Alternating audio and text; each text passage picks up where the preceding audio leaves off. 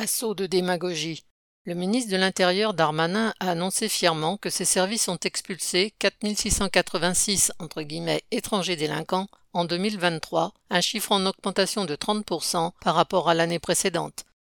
Ces étrangers délinquants n'ont en fait commis qu'un seul crime, celui d'avoir voulu s'installer en France à la recherche d'une vie meilleure, un droit que leur refuse l'État, qui n'est bienveillant avec les étrangers que lorsque ce sont de riches dictateurs.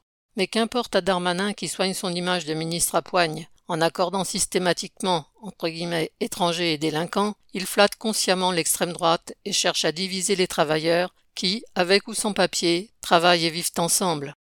Apportant sa pierre à la campagne anti-émigrée permanente, la Cour des comptes vient de rendre public le 4 janvier un rapport consacré à l'immigration, prétendant se préoccuper uniquement de bien employer l'argent public pour surveiller les frontières. Ce texte indique également que l'objectif annoncé par Véran en 2019 d'exécuter 100% des obligations de quitter le territoire est, entre guillemets, fantasmatique. C'est reconnaître à demi-mot que l'application des 133 modifications de la loi opérées depuis 10 ans est impossible. Les centres de rétention administrative sont surpeuplés, les tribunaux ne parviennent pas à traiter tous les dossiers, la police aux frontières est en sous-effectif. Darmanin a beau encourager les préfets à, entre guillemets, accélérer encore en la matière, c'est-à-dire à expulser davantage, ses coups de menton se heurtent à la réalité.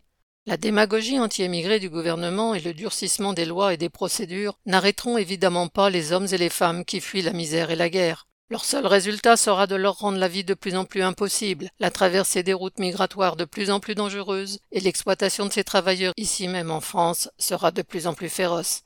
Camille Paglieri